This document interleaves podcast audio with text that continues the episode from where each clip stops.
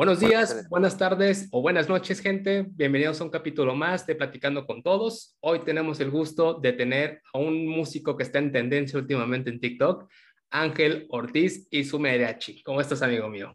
Hola, hola, ¿cómo estamos? Bien, bien. ¿Y tú qué tal?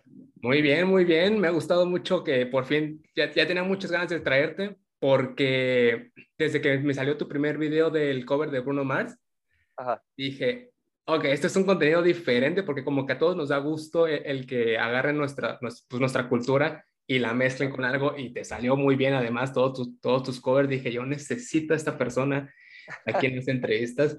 Entonces, amigo, voy a explicar cuál es la dinámica para que la gente la primera vez y para por si, por si se nos va cómo, cómo es la dinámica.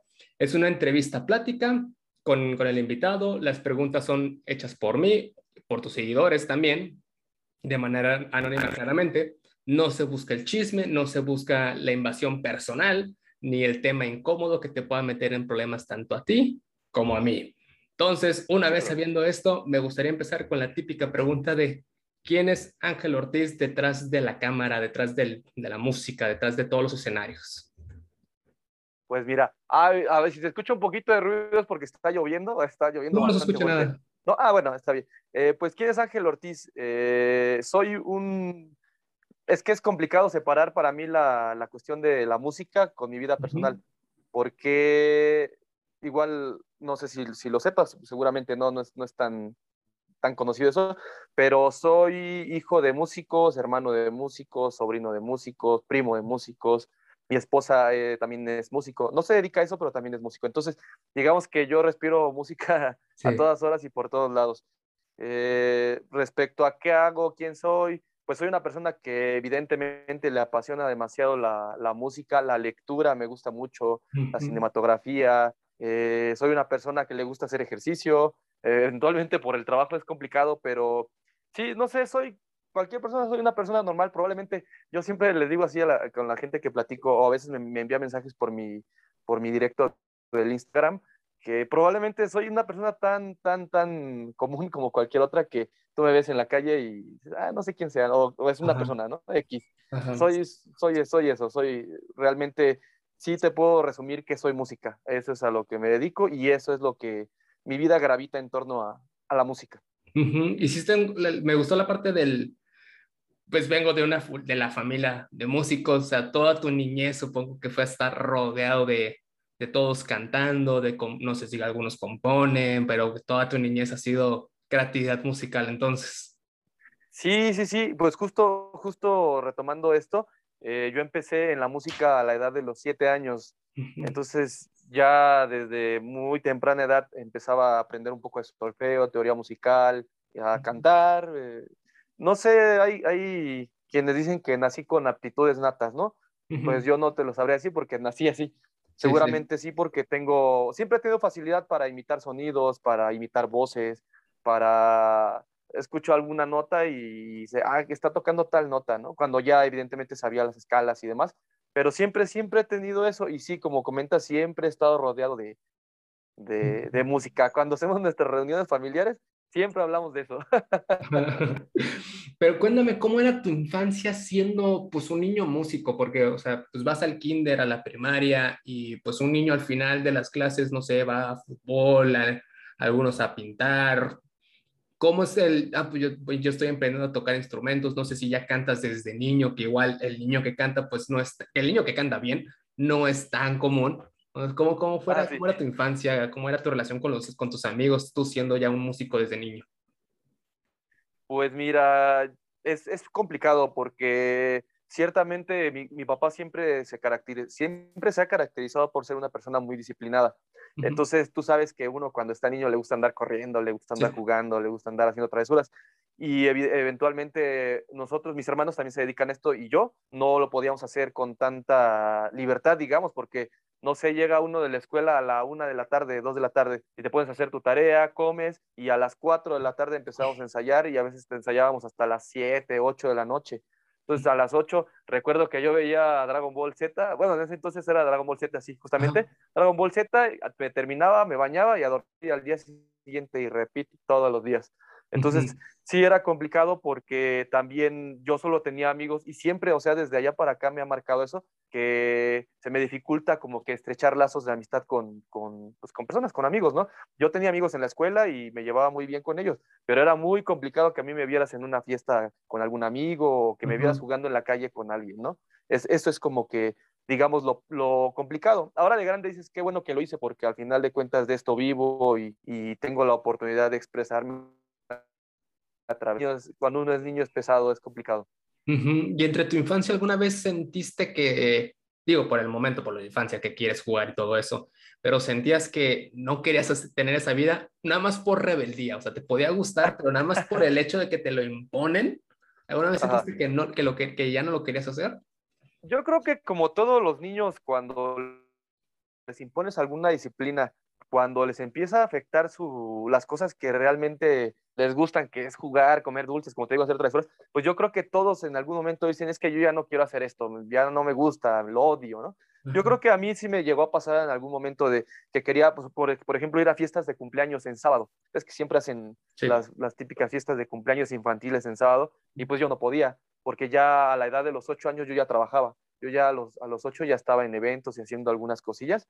Entonces, pues no, en realidad no, no viví eso. Eso yo no, no, lo, no lo tengo como experiencia. En esos momentos sí te llega como que es que ya no quiero hacer esto. O luego cuando te regañan o cuando te ponen a estudiar y no estudias y llegas a la hora del, del ensayo aquí con, con mi papá y te dice, ¿sabes qué? ¿Por qué no estudiaste eso si tuviste todo el tiempo del mundo para hacerlo y demás? O sea, cuando te toca la cueriza en aquellos tiempos, cuando, cuando sí sucedía eso, pues es en esos momentos en los que sí, evidentemente uno preferiría claudicar, pero son cosas pasajeras, porque al final, eh, tanto mi hermano Miguel como yo siempre tuvimos eh, inquietud de, de, tocar. De hecho, de él, de mi hermano Miguel, nació la, la, él le dijo a mi papá, ¿sabes qué? Yo quiero tocar mi hermano el grande, a él lo iniciaron, Hugo se llama, a él lo iniciaron, pero tanto Miguel como yo, pues bueno, ya si Miguel dijo quiere ser músico, yo también.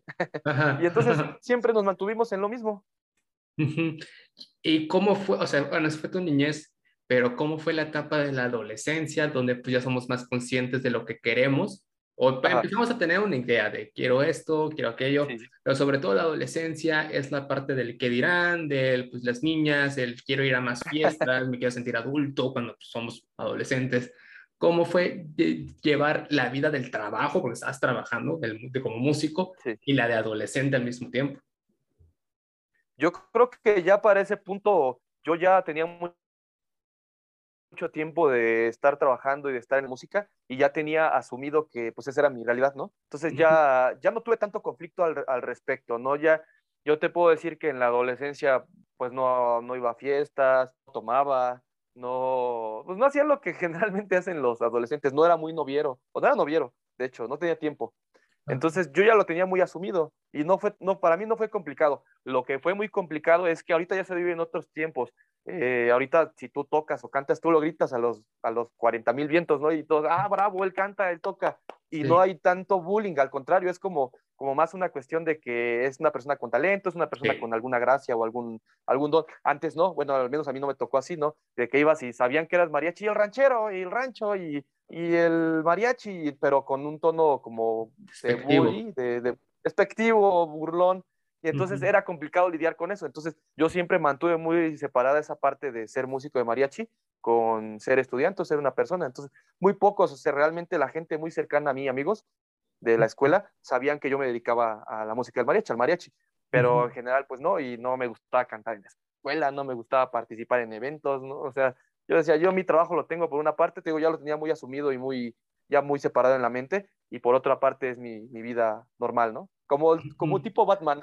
Sí, sí, sí, sí, Y en la preparatoria ya pues ya somos todavía más racionales, o creo yo que, que somos un poco más racionales que en la secundaria. ¿Cómo entran, cómo pudieras considerar, haciendo pues una regresión, de, te podrías considerar que eras feliz o era tu normalidad? O sea, habías normalizado una situación en la que pues no tuve esto, no tuve aquello porque está trabajando, porque pues esto es, como dijiste, esto era mi mundo entonces, ¿podrías decir que a pesar de eso estabas siendo feliz o estabas normalizando algo? No, yo, yo creo que ciertamente la felicidad es un concepto muy abstracto, ¿no? Y, y es, es, o sea, es una suma de cosas que generalmente no las tiene nadie. Entonces, nadie podría presumir que es feliz a plenitud. Yo prefiero esa palabra, ser pleno. Yo te puedo decir que no me sentía tan pleno porque me hubiera gustado hacer otras cosas, pero yo sí me sentía muy feliz porque, como te comento, siempre, siempre, siempre amé muchísimo la música. Yo empecé tocando guitarra y por, mi propio, por mi propia iniciativa y por mi propio gusto aprendí a tocar los demás instrumentos que ahora puedes ver en los videos que me ves tocando todo lo demás, pero eso yo lo aprendí por mi propia iniciativa, a mí nadie me dijo, tienes que aprender todo, ¿no? Yo lo aprendí. Entonces, pues eso a mí me hacía feliz, aprender música, aprender instrumentos, escuchar música, tocar, me hacía feliz. ¿Tienes algún evento de niño, adolescente, que te haya marcado de, ay, este show que bien me la pasé? Pues mira, yo, yo te puedo decir que de, de, muy niño lo que me marcó a mí y creo que hasta la fecha me mantiene como muy, o sea, muy en la tierra sobre quién soy, sobre lo que hago y sobre, sobre todo, es que en alguna ocasión, cuando éramos pequeños, mis hermanos y yo solo tocamos, mi papá y mis tres hermanos, éramos cuatro. De realidad no éramos un mariachi como tal, éramos un cuarteto y tocábamos música, pues corridos, rancheras y demás, ¿no? Pero no éramos un mariachi. Recuerdo mucho que eh, íbamos a la central de abastos, no sé si ha sido a la central de abastos de la Ciudad de México. Sí, sí, sí. Ok, bueno, no sé si te alguna, en alguna ocasión te haya tocado ver a que hay, alguien, hay alguien con su guitarrita por ahí, una canción. Así empezamos mi familia, mis papás, mi papá, mis hermanos y yo. Entonces, eso a mí me, me, divertía mucho. Ahora lo veo y es muy pesado, ¿no? Si tuviera que volver a hacerlo, seguramente se me, sería pesado para mí y complicado. El evento tiene que ver con esto. Yo empecé en, pues de cancionero en la central de Abastos y en alguna ocasión de regreso en la, en la micro donde, donde veníamos ya tarde, como te podrás imaginar, pues de mi, o sea, de mi, de mi propia iniciativa y de, no sé, esos momentos en los que algo te impulsa a hacer las cosas, saqué mi guitarrita y me puse a cantar. Y, pero fue algo así muy, yo no lo hice por dinero, ni lo hice por llamar la atención, ni lo hice porque me vieran, ni nada, ¿no? Yo lo hice porque a mí me nació hacerlo.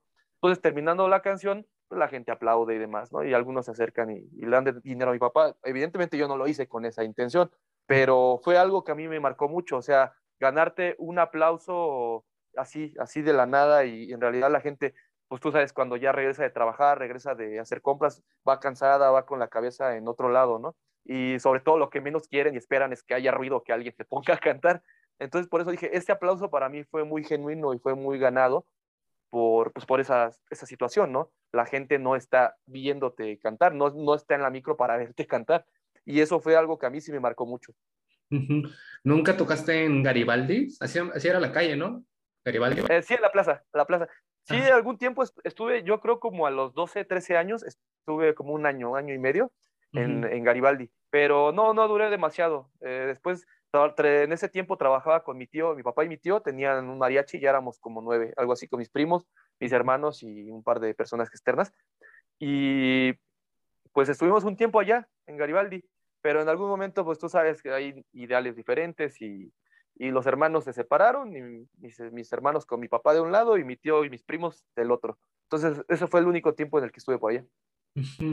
Y entrando ya a la vida pues, universitaria, la de pues, adulto, adulto joven, básicamente, ¿cómo fue esa transición? ¿Seguiste dentro, o sea, evidentemente seguiste en la música, pues, pero al 100% o tienes otra, que sé que sí, pues, pero como que nada, para sacar la plática, sí, eh, claro.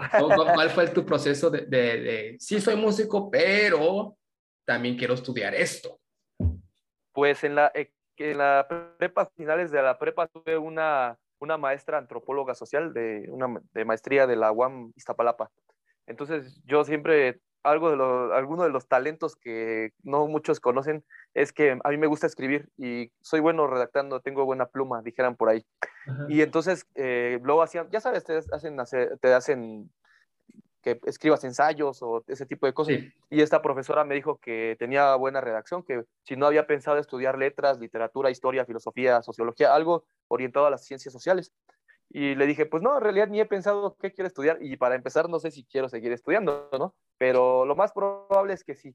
Y ya me dijo, pues te recomiendo la UAM Iztapalapa, tiene letras y tiene, tiene historia. Dice, a lo mejor en alguna de esas dos te podrías desempeñar bien y te gustaría, porque también te veo que te gusta la lectura. Y dije, ah, pues adelante. Entonces, así como borrito me fui y entré a la Universidad Autónoma Metropolitana Iztapalapa a estudiar historia. Y esa es mi carrera. Evidentemente, cuando entré a la carrera, y seguramente tú también eres universitario, es complicadísimo. O sea, tener dos actividades, trabajar y estudiar es, es la muerte. No hay días en los que no duermes, hay veces en las que no puedes ir a trabajar, hay veces en las que no puedes, no puedes ir a la escuela, o faltas exámenes, o faltas de cosas importantes por cumplir con tu obligación de, de trabajo también. Cuando estuve en la, en la universidad, sí tuve como una etapa así de, yo creo que fue la única etapa en mi vida en la que sí sentí alguna disyuntiva de ya no me quiero dedicar a la música, ¿no? Porque me sentía muy contento y, muy pleno estudiando historia, leyendo, y, creo que hubiera podido hacer buena carrera también de ese lado. Pero sí, en algún momento sí dije, bueno, la música nunca la voy a dejar, pero ya como, digamos, como medio de subsistencia y como oficio, ya no, ya más como hobby, ¿no? Y dedicarme a mi carrera, y de hecho consideré entrar a maestría y, y se postulé y todo, pero pues justo cuando salí de la, de la, universidad me llegó mi primera oportunidad para estar ya en un grupo profesional y todo, y pues ya, de ahí para acá lo demás es más historia. Pero sí, sí, definitivamente sí fue complicado y sí hubo una disyuntiva en mi vida en esos momentos. Sí, no, y más, por ejemplo, estando en la Ciudad de México, yo ahorita, yo vivo en, en Monterrey, Nuevo León, pero la universidad ah, estaba ya en la Ciudad de México.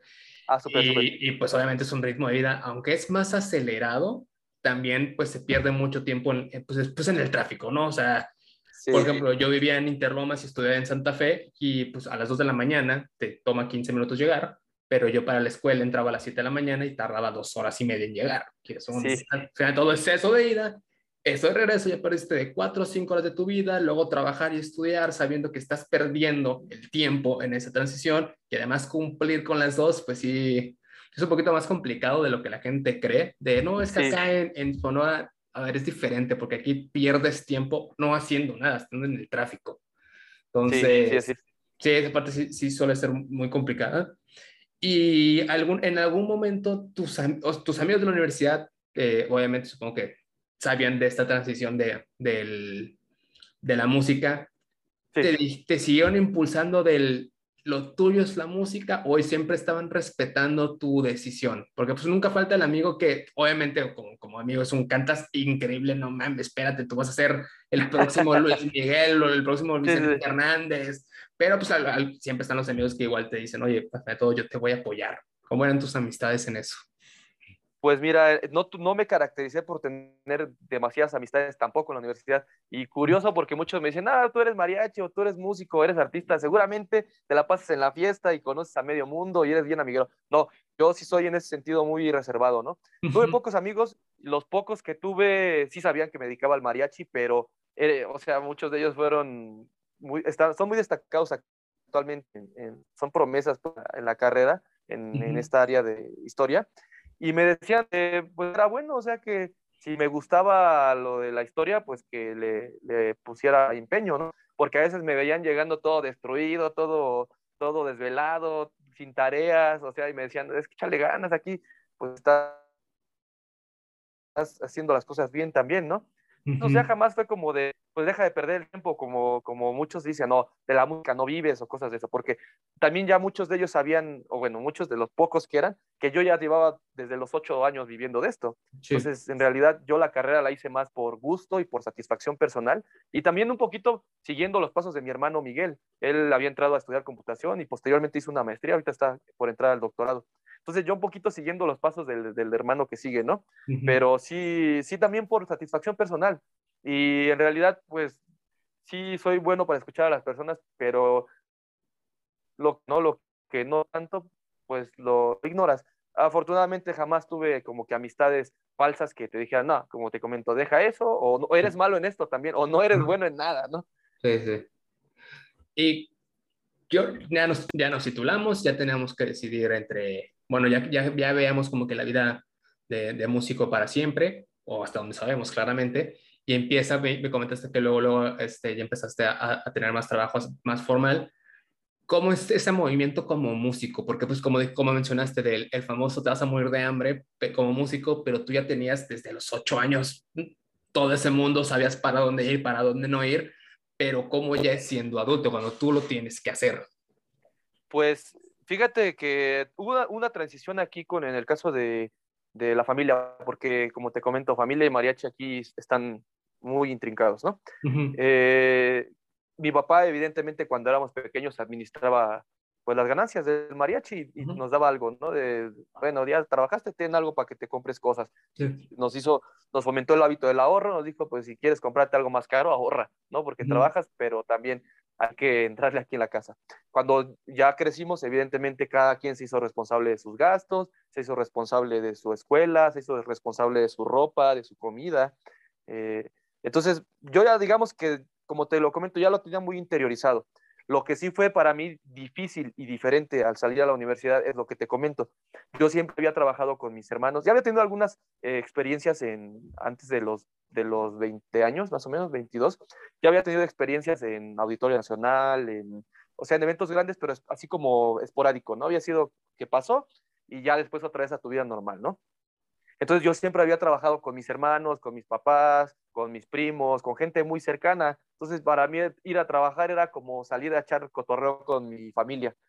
Pero cuando cambié de, agrupación, pues ya era con gente nueva, gente desconocida, gente mayor que yo, eh, moverme a otro lugar, porque siempre aquí de la casa salíamos y ahora era moverme a otro lugar, era ganar de otra manera, trabajar a otro ritmo, estudiar de otra manera. Entonces, sí hubo un cambio, pues, entre trabajar con mi agrupación, que no es mala, todo lo opuesto, opuesto a eso, es, es muy buena la agrupación, pero ya con una agrupación de más trayectoria y, con un trabajo más profesional, pues sí, sí fue, sí fue un cambio abrupto y fuerte. Y sobre todo porque el corte fue muy, muy fuerte. Fue en diciembre, justamente, recuerdo. Y esas fechas para el músico y para el mariachi en particular es pesadísimo. Entonces sí fue como que yo en enero ya andaba así con las ojeras del tamaño del mundo y los primeros días con el corazón rotito, ¿no? Por, por dejar a tus hermanos y dejar a tu familia, tú que, que vives en Monterrey y seguramente te tuviste que mover, sabes de eso, ¿no? Sabes lo que es estar lejos de la familia y ya no, no convivir de la misma, misma manera, ¿no?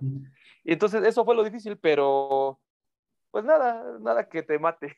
Sí, sí, sí. Es, y a ver, me, ahorita que mencionaste lo del pues llegué al Auditorio Nacional, pero lo mencionas así como que, ah, pues sí, o sea, pero pasé la emoción y luego, no todos estamos cantando en, en el Auditorio Nacional. ¿Cómo es, ¿Cuál fue el primer evento que puedes decir, wow, ya que ya llegué aquí? ¿Fue el Auditorio Nacional o igual fuera del, pues es parte de, o hubo un momento que no es el Auditorio Nacional que dije, wow, estoy creciendo? Pues mira, cuando la primera oportunidad que tuve de, estar en algún evento grande, no fue, digamos, auditorio, fue un festival de María. Aquí entre los se hacen muchos encuentros, festivales, donde llega uno toca y dice, ah, qué bonito tocas, tipo exhibición. Entonces tuve esa oportunidad a los 17 años de edad, fue en Guanajuato, en la ciudad de Guanajuato, y estuvieron pues de los mejores mariachis del mundo. Entonces para mí fue una experiencia así como, ah, muy, muy, muy impresionante porque pues yo a esos grupos, haz de cuenta, no sé, si a ti te gusta Luis Miguel, haz de cuenta que estás cantando con Luis Miguel, ¿no? Entonces es algo así, en ese sentido, es como de ese, de ese tamaño la experiencia que tuve, ¿no? Eso fue por un amigo que, o sea, fue el que me invitó a, a pertenecer a la agrupación con la que participé, un amigo aquí de la infancia. Y después lo del Auditorio Nacional fue, pues es, es que son casualidades de la vida o no lo sé pero al final de todo se reduce a hacer bien tu trabajo. Eso va ligado a lo que me preguntas respecto a cómo fue lo del, el primer auditorio nacional que tuve. En alguna ocasión trajimos a trabajar aquí con el mariachi de mis hermanos a un compañero que toca trompeta, pero ese compañero pues había tocado con el mariachi de Juan Gabriel, y había estado ya en eventos grandes en Viña del Mar, había hecho eventos en el Madison Square Garden, ¿cómo se llama? Algo así. Había estado en los mejores escenarios del mundo para pronto, con Juan Gabriel y otros artistas. Pero pues ya sabes, luego entre, entre la vida de relajo y, luego algunas cuestiones familiares, me parece que tuvo que claudicar de eso. Entonces lo invitó a trabajar y él fue, enlazó con la persona con la que con la que participé en el Auditorio Nacional. En esa ocasión tocamos con el difunto, recién difunto Diego Verdaguer, cuando sacó su disco este, seguramente habrás escuchado algunas de sus canciones, muy famosa fue la de Voy a conquistarte, de una vez te advierto, o la de Pídeme, que toca el sol con las eh, manos. ese disco, exactamente, pues ese disco estaba presentándolo y me tocó hacer la fecha en Auditorio Nacional y en el Auditorio Telmex, pero te digo de alguna una cosa bien fortuita, porque yo no iba como que, ay, oye, ¿tú conoces a alguien que me quiera llevar a un evento grande? No, pues simplemente haces tu trabajo y dicen, este chavo vale la pena. Él me invitó a, bueno, me recomendó con el jefe del grupo y esa fue mi primera experiencia. Y una pregunta que se, que se me, que, pues, que me llegó demasiado y generalmente yo también la tenía. ¿cómo es el proceso psicológico y mental de tener que tocar ya en un evento importante? O sea, porque puede ser muy profesional, obviamente, esto es así, esto es acá, porque más que nada ya lo tienes muy dominado, pero hay un proceso también psicológico, el mantente con calma, este, a veces te puede entrar miedos por alguna razón, o sea, llega alguien que, por ejemplo, alguien que digas, wow, ¿cómo es usualmente tu proceso mental y psicológico? Pues mira, la primera vez, la que te comento, sí fue, fue difícil porque había que ir leyendo, yo entrar con tu atril de partituras, luego las luces, el escenario en el Auditorio Nacional, a mí no me había tocado estar en un escenario tan grande, o sea, la separación entre, yo siempre había estado acostumbrado a estar así, ¿no? Con los compañeros pegaditos, y todo en el auditorio así abiertos, tienes como que la misma comunicación, checando al, cantante que, o sea, qué, qué ademanes hace, si se va a tardar un compás, si va a adelantarse, si va a hacer esto, el otro, el público inmenso, o sea, cuando uno está de público a veces no lo menciona tanto porque pues ves, ves una parte, pero cuando tú estás en el escenario y ves el público y un lleno, por ejemplo, en esa ocasión fue un lleno, pues te impone demasiado, o sea, te entran los nervios, fallas, eh, no entras en algunos lugares donde tienes que entrar, entras antes. Digo, no me pasó tanto, pero sí fue complicado. Actualmente ya no, o sea, ya es algo como ya lo tengo más, más, eh, digamos, más normalizado. Ya yo sé que yo sé que debo estar seguro de lo que estoy, de lo que voy a tocar o de lo que voy a hacer, porque al final de cuentas, si no es donde empiezan los errores. Debes de saberte bien lo que tienes que tocar. Si, si es con partituras, tu partitura la tienes que tener bien estudiada, eh, debes de conocer a tus compañeros para saber, oye, si ya vi que este levantó el hombro, yo ya sé que cuando le levanta el hombro es porque ya se está cayendo, entonces le tiras, le tiras la mano, ¿no? Porque si se cae es como un castillo de naipes, se puede, se puede eh, dañar toda la participación, ¿no? Entonces ya, ya aprendes. Y respecto a un antes de un, antes de un show, pues yo siempre prefiero estar solo, respirar, relajarme, si me toca cantar, calentar, si me, si me toca tocar, pues calentar mi instrumento y, ya, la mente en blanco cinco minutos antes de entrar al show. Una vez que estás dentro, todo tiene que ir corriendo como, como si fuera una grabadora. Decía un compañero que trabajó con Juan Gabriel, que, de trompeta, que falleció hace poco, decía que el dinero te lo ganas en los ensayos. Entonces tú ya cuando vas a tocar, ya es porque ya nada vas a reproducir lo que estudiaste. Bueno, sí, bueno, no, no, lo había pensado de esa manera, sí estuvo muy buena. ¿Tienes algún ritual? O sea, me acabas de mencionar que usualmente estás solo y que cinco minutos antes, pero un ritual muy particular. Por ejemplo, Franco Escamilla, el, el comediante pero dice que siempre a huevo, al subir al escenario, tiene que, el primer pie que toca el escenario es el pie derecho, por ejemplo. Y que se concentra que si hay más escalones, cuenta con cuál tiene que empezar el escalón para terminar con el derecho. ¿Tú tienes algún proceso, algún, algún ritual en particular? No, no tengo ritual. Lo que sí tengo es como, que no sé cómo se le llame, un amuleto, eh, algo así. Sí, yo siempre uso mi esclava, esa esclava me la regaló mi mamá. Y mi anillo, mi anillo de bodas. Siempre, siempre, siempre. O sea, si, si, una sola vez me tocó hacerlo sin el anillo porque al bañarme me lo quité y lo dejé en el hotel. Y entonces ya iba yo bien feliz de la vida y cuando llegué al lugar del evento, ¡ah, mi anillo! ¿Por qué?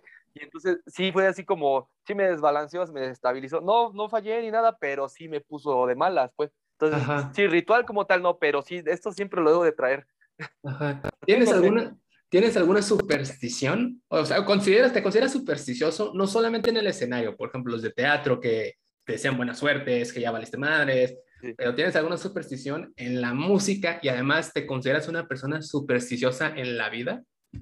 No, no, en realidad no, yo no, no soy tanto de eso. Soy más como, eh, pienso más que uno es responsable de lo que sucede, ¿no? En un escenario, tú eres responsable de cajetearla, tú eres responsable de que la gente se aburra o tú eres responsable de que la gente disfrute, ¿no? Entonces, esa es mi, mi filosofía. Yo pienso que si uno cabalga su destino y no, no creo en tal cosa como la superstición. Sí, te, sí puedes tener mala suerte, eso sí, porque ha sucedido, ¿no? O sea, no, no sé, de que vas camino al evento y se te poncha una llanta, o vas camino al evento y hay un tráfico de los mil demonios, o sea, cosas así, sí, es mala suerte. Pero como tal, una superstición, no, no, yo no creo en eso. ¿Y cómo es, no sé si te ha tocado, que puedes tener ya todo bien planificado, de ya fueron los ensayos, y esto va a ser así, esto es en qué momento es acá, bien practicada la canción, pero al cantante en cuestión se le ocurre improvisar. Porque es un... Ah, sí, sí, sí, y sucede con los cantantes. sucede mucho y es que es parte como de la personalidad del cantante, porque yo cuando canto, cuando me toca a mí ser cantante, eh, los mariachis la mayoría cantamos, ¿no? Y a veces le toca a uno cantar, ¿no? Cuando canto hago lo mismo, entonces como que sabes que tú eres lo visible, eres la punta de lanza, eres, eres la cara, ¿no? En ese momento tú eres el artista. Entonces sí entiendo en ese sentido que los cantantes son muy pasionales, a veces se llegan a ser, a ser un poco desordenados en el sentido de no respetar lo que se estudió por, por la misma intensidad que, que, te provoca cantar cuando realmente lo disfrutas y te apasiona, ¿no? Y sí, sí me ha tocado, o sea, sí me ha tocado que, sobre todo cuando uno va tocando con secuencia, no sé si ubiques qué es la secuencia. Claro que no. ¿Nos puedes, nos ah, puedes explicar lo que no sabemos? Vale, sí, sí, sí. La secuencia es, eh, digamos, como un tipo pista que se, que se tira para que te guíen el tiempo y en la afinación y cosas técnicas, como una pista, digamos. No es playback porque en realidad vas tocando y la, y la secuencia te va haciendo como, te va como que jalando, te va metiendo en tiempo. Pero pues la secuencia, tú no tienes chance de tardarte un compás más porque la secuencia se sigue. Sí, va a seguir. sí, entonces sí me ha tocado así que ya se desbalancea porque el cantante se le olvidó que trae secuencia y ya se retrasó un compás. Entonces hay gente muy colmilluda que pues le corta letra o, o hace como que la gente cante o cosas así, pero sí, sí, como que se siente que te, te quitan la alfombra. ¿Y cómo te sientes cuando haces eso? O sea, ¿ya usualmente estás preparado de que posiblemente suceda? ¿O a veces si te agarra de sorpresa y es un puta madre, vamos otra vez? no, no, no, no, a mí, a mí no me enoja. Hay a quienes sí les, les purga y les patea y les pudre, cuando, la gente que es muy disciplinada. No soy disciplinado, pero soy, soy más, mi personalidad no es tan intensa en ese sentido. Yo cuando, cuando lo llegan a hacer me da gracia. Lo que sí es que siempre trato de estar al tiro porque no sabes en qué momento se va a atravesar ahí. ¡Ay, Dios mío! Sí, entonces al dar al tiro, porque hay quienes se clavan demasiado en, digamos, en un papel o haciendo lo que están haciendo, o a lo mejor ven una chava bien guapa en el público, están tocando y están viendo a ver qué onda, echándole ojillos, ¿no? Eh, y no, yo no, yo sí concentrado en lo que estoy. Ese es mi, mi remedio para ni enojarme y que no me desbalance tanto una situación de esas. Hay algo, dijiste que eres muy ordenado, pero no eres obsesivo. O sea, podemos decir que no eres obsesivo. Pero si hay algo que te diga, que, que, que sientas que es un, esto sí no me late. O sea, por ejemplo, creo que a todos es evidente que nos choca la gente que no es profesional en el asunto. O sea, partiendo desde las cosas lógicas, hay algo que digas, mm, yo sé que quizás es cosa mía, pero a mí no me gusta esto. Pues eh, a mí soy muy, respetuoso, trato de ser muy respetuoso con el trabajo de todos. Entonces yo no me meto, dijeran que el, el mejor juez por su casa empieza, ¿no? Entonces yo siempre empiezo por mí y empiezo por estar eh, limpio, tener mi ropa bien, estar presentable, ¿no? Te digo, me gusta hacer ejercicio sí me gusta por, por estética, pero también para verte bien, porque al final vendes imagen, ¿no? Sí. Lo que no me, no, yo sí no tolero de, del trabajo de los demás es que no, no se estudie. O sea, digamos, ya quedamos en algo y tú llegas y no lo traes y llegas y no lo traes, eso sí no lo tolero. O, los mismos cantantes, cualquiera que sea, desde pequeños, grandes, famosos y no famosos, que que ya les pasaste una guía o ya les pasaron una guía, ya saben lo que se va a hacer, llega la hora del ensayo y no lo estudiaron y ni siquiera se aprendieron la canción, eso sí yo no, no, no me gusta, pues, porque al final de cuentas, pues como, ah, como dices, habla de tu profesionalismo. Yo trato de no hacerlo, trato de siempre saberme las cosas, llegar con algo practicado y si no, ponerme trucha para que de volada salga, ¿no? Entonces, eso, eso es como que, pero lo aplico más en mí. Al final no puedes evitar que te moleste o que te incomode eh, cuando sucede por terceras personas, porque la música es un trabajo en equipo, ¿no? Un, ingeniero de audio, ¿no? Que no le suba la, a la voz lo suficiente o que no te esté dando suficiente monitor, eso me puede molestar. Pero sí, sí, el, el que no haya, es como una, una yunta, un arado. Es, todos vamos jalando parejos. No sé si, si sabes si el, si el güey, un güey se jala más, ya se, empieza a se, va, se va torcido. Entonces, no, yo pienso que la música sí debe ser, debemos irnos parejitos todos. Eh, y cuando no sucede eso, a mí sí me causa frustración. Ajá. Y entrando a un tema creo que, que a todos nos afectó, la pandemia. Pero siendo músico que pues vives de los eventos, por ejemplo, de estar rodeado de gente cuando pues, la temática de la pandemia fue no ver gente. ¿Cómo, Afecta, ¿Cómo afectó desde tu, desde tu perspectiva como músico esto? O sea, sabemos que obviamente pues, no da shows, pues, pero ¿cómo es la adaptación de la música a esta situación? Pues mira, yo en, en esos tiempos, eh, cuando empezó la pandemia en lo personal, te puedo hablar que muy probablemente les, a muchos les sucedido de esta misma manera. Eh, sí, sí, te puedo decir que caí en una especie de depresión, porque yo ya llevaba varios, dos, tres años que cada semana shows, cada semana salidas, grabaciones, o sea, una vida intensa en, en, la música, fiesta también, no te lo voy a negar, pero eh, justo cuando, cuando pasó lo de la pandemia, fue así como un cortón.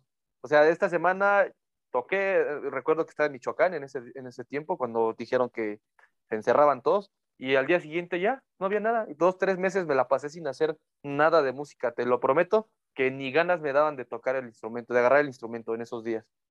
Entonces me la pasé como tres meses de vacaciones obligadas, entré en una especie de depresión, no me daban ganas de tocar, no me daban ganas de cantar, no me daban ganas de trabajar, pero tampoco había trabajo, o sea, no tenía ganas de nada, ¿no? Ya después de ahí, pues como que llegó un proceso de, de adaptación o de normalización de, pues, de la situación, ¿no?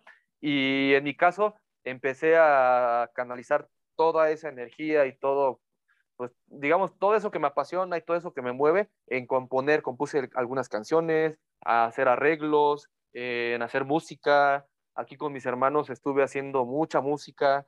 Eh, abrí un TikTok justo en, en esa temporada. Fue cuando abrí mi cuenta de TikTok, pero en ese tiempo subía videos, o sea, lo que suben todo, ¿no? Un video que estaba tocando en tal lugar o que estaba cantando en tal lugar.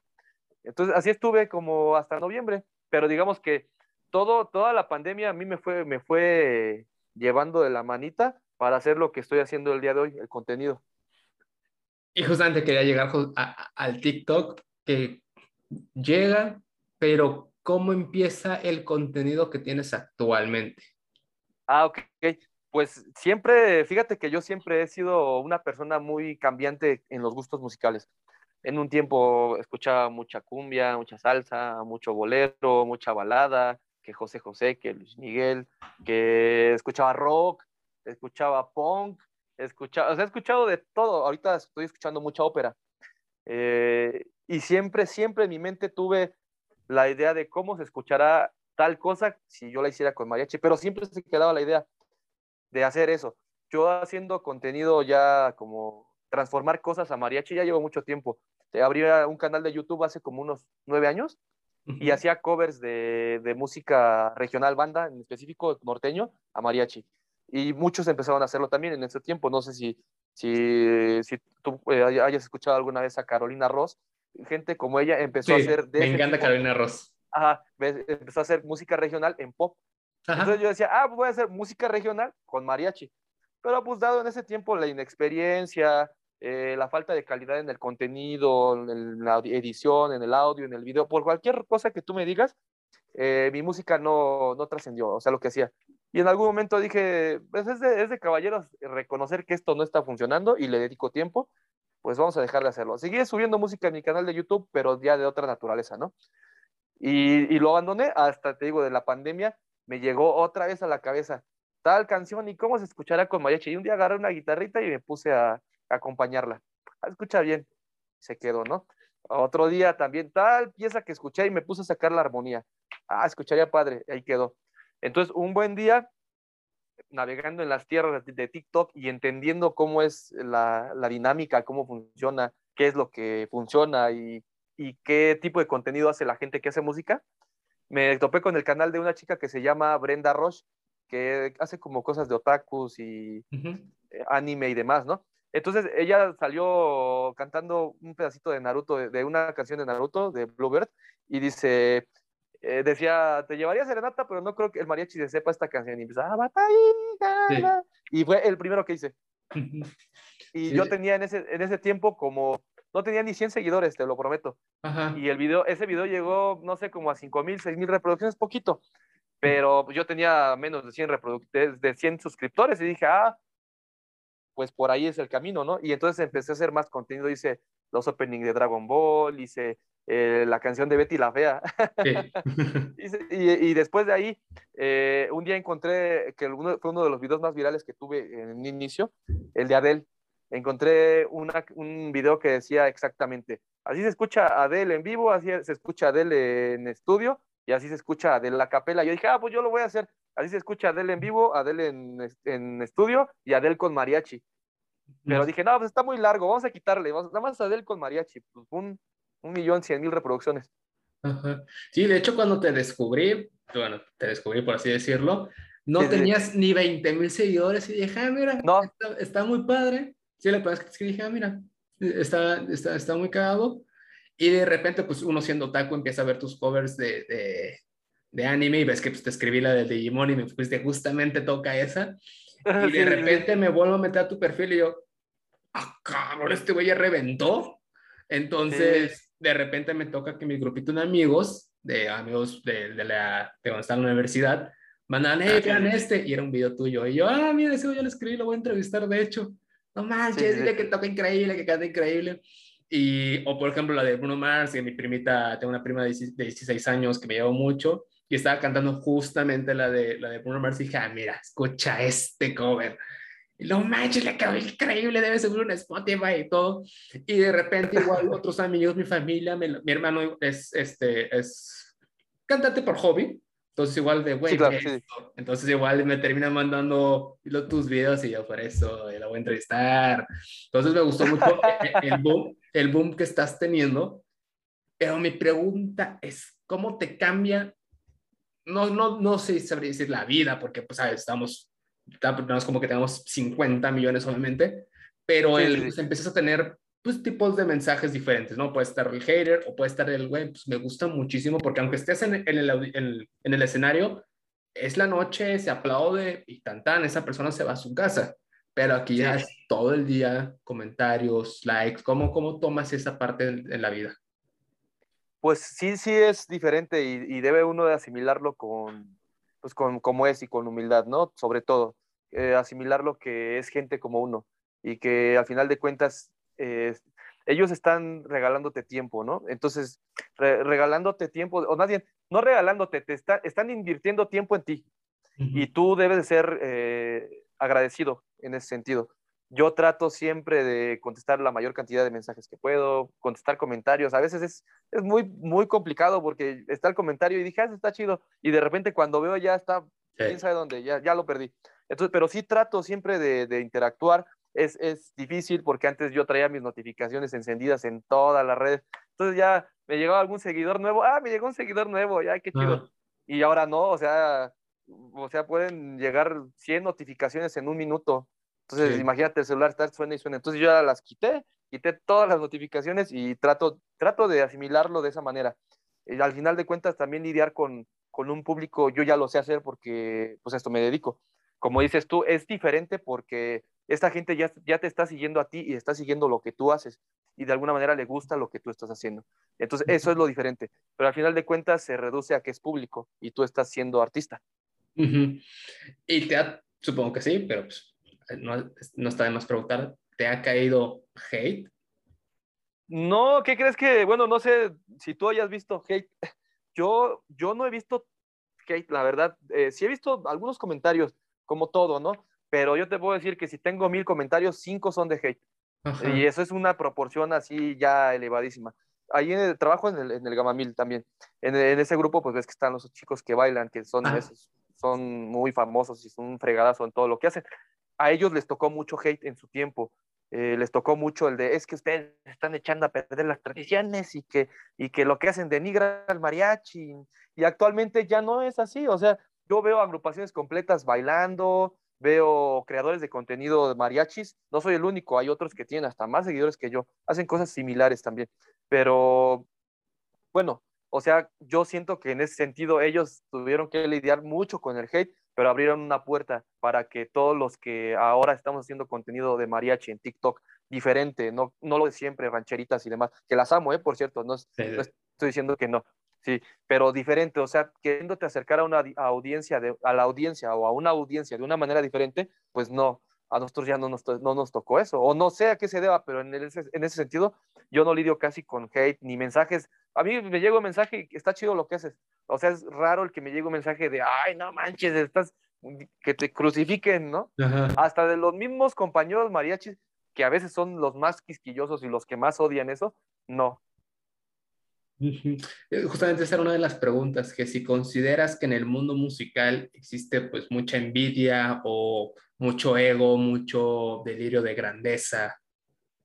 Pues ahí está lo profesional y yo creo que es normal, ¿no? En cualquier área de, de, de la vida, en cualquier área, área laboral hay lo profesional.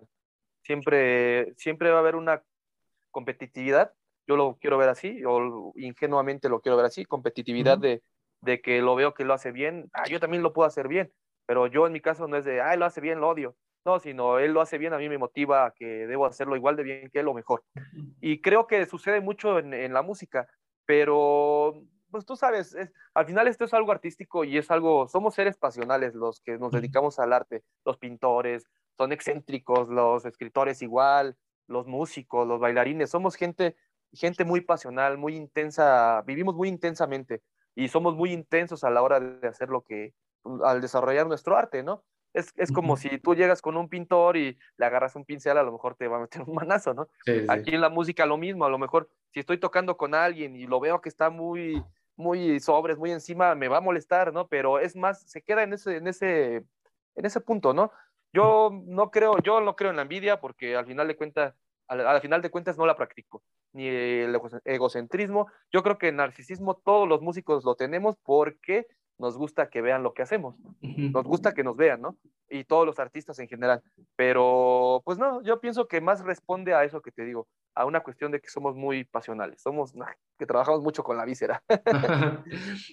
y, oye, me da curiosidad, ¿cómo eran tus reuniones, por ejemplo, las de Navidad? Porque, pues, digo, usualmente al menos hay uno en la familia que canta, pero de a toda tu familia. ¿Cómo, ah, no. ¿Cómo son esos eventos? Casi casi era concierto, ¿cómo, son el, cómo eran los eventos familiares? No, fíjate que no, y que como nos dedicamos a esto, eh, es complicado porque ya dices, ah, no manches, mariachis, y yo escucho cada semana mariachi, pues a eso me dedico. Entonces, no, más bien platicamos, comemos, bebemos los que bebemos. Y lo que sí hacemos, por ejemplo, luego en algunos cumpleaños, cuando cumplí 30, por cierto, hice una fiestecilla, contratamos música de otro tipo. O sea, yo, por ejemplo, contratamos un norteño y ahí me pongo medio a cantarlo con los norteños y canten y yo me pongo a bailar, ¿no? O contratamos un grupo de salsa. Entonces, es más en ese, en ese sentido. Casi música de mariachi no, porque imagínate si eres contador y, te reúnes y hablas de, puras cosas contables y no sé, no, no sabría cómo, cómo extrapolarlo a otra profesión o a otra, otro oficio, pero no, no, definitivamente casi no lo hacemos. Cuando, cuando agarramos la bohemia, sí, sacamos la guitarra, echando un vinito, un tequilita y ponemos a cantar, eso sí. Pero así como que en el sentido de reuniones familiares, no tanto. Sí, o sea, el trabajo no va a la mesa, no se pone sobre la mesa. En ese sentido, no, no, no, no, de ponerme a cantar, no. Y además, todo el mundo va a decir, ah, pues ya sé que cantas bien o ya sé que cantas. Ya, ya no, ya estuvo. No eres diferente en la familia, pues. Sí, a lo mejor si tú me invitas a una fiesta, van a decir, ah, pues que cante, que cante, y, les va a parecer eh, diferente y, y, grato, ¿no? Pero pues ya aquí de este lado sí es como, ay, carne todos los días. Sí, sí, sí, sí. Oye, y, y, entre todas tus experiencias de vida, pues, lecciones de tu padre, lecciones del trabajo, de la vida y todo, ¿cuál consideras que puede ser la lección más importante que has tenido hasta ahora? Pues la lección más importante que yo aprendí de mi padre, eh, que he aprendido de mi padre, porque todavía está y todavía me da lecciones, eh, pues siempre ha sido siempre ser disciplinado. Una cosa, ser disciplinado y otra, ser curioso. Yo soy una persona muy, muy, muy curiosa. Esto de, ah, por acá atrás está mi computadora, estaba editando algunos videos. Eso yo lo aprendí. Pues no sé, yo no soy diseñador, ¿no? Eh, a, grabar yo aprendí, no soy ingeniero en audio. Eh, a, los instrumentos yo aprendí cada uno. Música, te puedo decir que jamás he pisado una escuela de música. Yo todo lo que he aprendido lo he aprendido eh, pues a través de, mi curiosidad. Entonces siempre, siempre para mí la diferencia o lo que te puede hacer diferente de una persona ordinaria, por decirlo de una manera medio fuerte, es la curiosidad y la disciplina. Si no eres una persona curiosa, difícilmente vas a ser una persona capaz. Y una, curiosidad, entrando en, la última etapa de, la entrevista. ¿Tú te acuerdas cómo descubriste lo de Santa Claus? Antes que nada, esto no es un programa para niños, así que si lo estás escuchando ya te la pelaste. Sí, sí, sí, ya valió madre, ya, ya no, te llega este año ni madre. Eh, pues mira, yo, yo nunca tuve Santa Claus, en casa no éramos de Santa Claus, era como muy nacionalista la cosa, eran los Reyes Magos. Ah, ok, ok, ok, ok. No, ¿Qué crees que nunca lo descubrí? De hecho, mis últimos Reyes Magos, eh, mis papás hicieron algo bien bonito, bien bonito por mí. Yo ya tenía, ¿qué te podría decir? Como unos 10 años, más o menos yo pensaba que ya estaba muy grande, ¿no? Yo ahora veo a los niños de 10 años y digo, ay, estaba bien pequeño. Les llegan, llevan, llegan 15, Reyes Magos hasta los de 15. Pero bueno, e, esa, esa, fue mi última vez que tuve Reyes Magos y ese día nos tocó ir a trabajar. Entonces ya fuimos a trabajar, tocamos, pasamos por la rosca y, y, yo dije, no, pues seguramente no van a llegar los Reyes Magos porque yo ya había escuchado de algún niño que los Reyes Magos no existen, son los papás, ¿no? Ajá. Pero yo me rehusaba, yo dije, no, pues yo les creo a mis papás y mis papás dicen que los Reyes Magos... ¿Por qué me mentirían? Sí, ¿por qué me habrían de mentir? No, yo les creo y si no, no les perdono, ¿no? Entonces ya nos fuimos a trabajar y no había nada en mi cuarto, no había nada, nada, nada, ¿no? Y andábamos todos, ese día se fue con nosotros mi mamá, porque fue con algunos amigos del trabajo. Y pasamos por una, por una rosca, regresamos a la casa y, y llega y me dicen, papá, oye, ¿por qué no te vas a fijar a tu cuarto? pues de qué o qué, ¿no? Ya bien desanimado yo. dice, pues ve a fijarte. Ah, luego voy, ve, a fijarte. Y ya llego y encuentro un osito de peluche y un carrito de madera.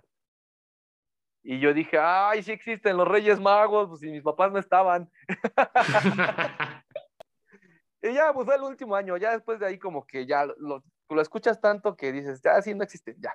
Sí, aceptas la, la, realidad. Sí, sí, la realidad. Pero sí, eso fue muy lindo de ellos, que todavía mi último año me dieron como la sorpresa. Pues. Ajá. Y entre todos los puntos de fantasía, llámese del anime, del Harry Potter, Star Wars, de lo que tú quieras, ¿en cuál te gustaría vivir y por qué? ¿En cuál me gustaría vivir y por qué? Eh, no lo sé, no lo había pensado, pero yo pienso que que me gustaría vivir en el, el actualmente en el de los Titanes. ¿El, el, el Attack Titan? Titan? Ajá. Ahí me ¿Por qué? ¿Cómo por qué? se me hace emocionante. Qué emoción. O sea, es una masacre. A lo mejor me hubiera muerto ya, ¿no? ¿Desde cuándo? Sí. Pero se me hace emocionante. Yo creo que de todos los animes, yo creo que no elegiría ese. Definitivamente. Sí, es que, sí, no viviría. O, o quizá en Ranma más tranquilo. O sea, si, si, fuera Ranma sería por, por, Yo sería un Japosai, sería alumno de Japosai. a robar tangas y todo. Sí, sí, sí. Oye, y justamente entre toda la etapa de, de vida, separar obviamente lo personal de lo del trabajo y sobre todo la, la parte amorosa, no solo de tu familia, sino alguna, ah, en tu caso es tu esposa, que, ah, que no es música, pero, pero canta. Pero entre todo eso, ¿tú sientes, tú todavía estás anhelando llegar a algo? O, o, pues, o ya te sientes como que estoy realizado, pero obviamente desarrollando la vida que tengo. O sea, todo, todo aunque estés casado, pues eso se, se, vea, se refuerza cada vez, en la familia igual. O es un, pero todo, o sea, tengo todo eso y soy muy feliz, pero esta es mi tirada y aún no la consigo. Mm, mira, siempre hay anhelos, ¿no? Yo creo que la persona que no sueña no llega a ningún lado porque pues, no tiene anhelos, no tiene algo que, que, que, te motive o te impulse. Yo tengo anhelos, tengo sueños, pero yo, yo en ese sentido que tú hablas, yo creo que, y lo pienso siempre, todos los días, todos los días me duermo con eso y me levanto con eso, que soy un niño que empezó a tocar a los siete años y que empezó cantando en la central de Abastos y que un día se puso a cantar en una, una micro eh, y, tú me podías ver por ahí y, recuerdo que también cuando era pequeño con mi papá íbamos a los restaurantes a, decirles, oiga, nos dejan tocar unas canciones y los de los restaurantes nos decían, no, qué explotador, señor, y no sé qué, y lo voy a denunciar y bla, bla, bla. Entonces, en ese sentido, yo siento que la vida me ha bendecido muchísimo. Y cualquier cosa que me dé en adelante, desde hace ya bastante tiempo, eh, para mí es, es una ganancia y es algo que, yo ya no esperaba vivir ni esperaba eh, experimentar. Entonces sí, evidentemente me encantaría que mi música llegue a muchos lugares, que, que las, las personas conozcan lo que hago, me gustaría, sobre todo, más que por la fama per se, me gustaría más porque canalizar mi creatividad de esa manera, o sea, que los demás vean que esa es mi creatividad y eso es lo que yo puedo hacer, demostrarles a ellos y demostrarles a mí de lo que soy capaz. Eso es mi sueño, ese es mi, mi guía, pero no, eventual, eventualmente no me encantaría, o no, más bien no me desvela ser un cantante famoso, ser un TikToker famoso, ser un influencer o estar en la tele o, tantas cosas que a muchos sí, sí les, les desvela, a mí no. Mm, si viene, qué bueno, porque al final es consecuencia de tu trabajo. Pero si no viene, tampoco pasa nada, porque como te comento, ya he sido muy bendecido. Más que estar realizado, he sido muy bendecido. Oye, ¿y tú quién crees que debería de pagar la cuenta en una first date? Ah, una first date, no, pues definitivamente 50-50, ¿no? De una primera, sí. Sí, en la primera, en la primera. Sí, la primera, sí, un 50-50, porque es que es como los coreanos, ¿no ves que así le hacen? Que cuando, cuando tienen las citas y no, te no le gustó a la chava, ella paga, ¿no? O da dinero alguna cosa así. Sí. Pues así debería ser. Pues ya cuando hay algo más formal, yo creo que es bonita la caballerosidad. Y yo, por ejemplo, en el caso de mi esposa, yo siempre invité y siempre traté de que de, halagarla y hasta, hasta la fecha llevamos casi ocho años de casados y lo sigo haciendo. Oye, y como última pregunta, me gustaría que te imaginaras que todo el mundo te está viendo, pero bueno, no todo el mundo, todo joven músico, de 15 años para abajo, no, no, ah, no, de 15 años para abajo, realmente jóvenes, niños incluso. Si les pudieras dar un mensaje, nada más tienes para decirle una frase a los jóvenes músicos, ¿qué les dirías? Una frase de cuántas palabras. buena, buena. No más de una oración corta. Vale, va, va, va. Yo les diría a todos los jóvenes de menos de 15 años que se atrevan a soñar y que sustenten esos sueños con trabajo muy fuerte. Aquí en, la música no, no nos regalan absolutamente nada y es complicado. Entonces, pero no es imposible. todo, todo, se puede, pero sí, la, como te lo dije, le resumo lo mismo, disciplina y, curiosidad. Pues ahí lo tienen, gente. Ahí tienen a Ángel Ortiz y su mariachi, músico, otaku más que nada, porque me hacen mucha referencia, me hacen mucho, mucho énfasis en, el mariachi otaku, porque me preguntan, ¿y cuándo es la del mariachi otaku? Porque pues... Ah, sí, sí, sí, ya me Tuvimos que cancelar muchas veces por, por chamba, pero me decían, oye, ¿y cuándo la del mariachi? Otaku. O sea, esa tenía que estar esa palabra a fuerzas. O sea, así como decían mariachi, decían otaku. Eso no, ok, ok, ok. Entonces, amigo, de verdad, muchas gracias por pasarte por aquí. Ya sabes, esta es tu casa. Esperamos, esperamos verte algún día si pasas por Monterrey a dar un show. Infórmanos, por favor, que ahí vamos a estar sí, claramente. Sí, Voy constantemente, entonces seguramente sí sucederá. Entonces ahí échanos un grito para estar en primera fila aplaudiéndote más fuerte que todos. ya está. Entonces, ¿algo más que quieras agregar? Pues nada, muchas gracias y les envío un fuerte abrazo a tus, a tus seguidores y pues gracias, gracias por, por su tiempo y a ti gracias por la invitación. No, cuando quieras. Entonces, gente, descansen, cenen bonito, cenen rico, perdón, y sueñen bonito. Hasta luego.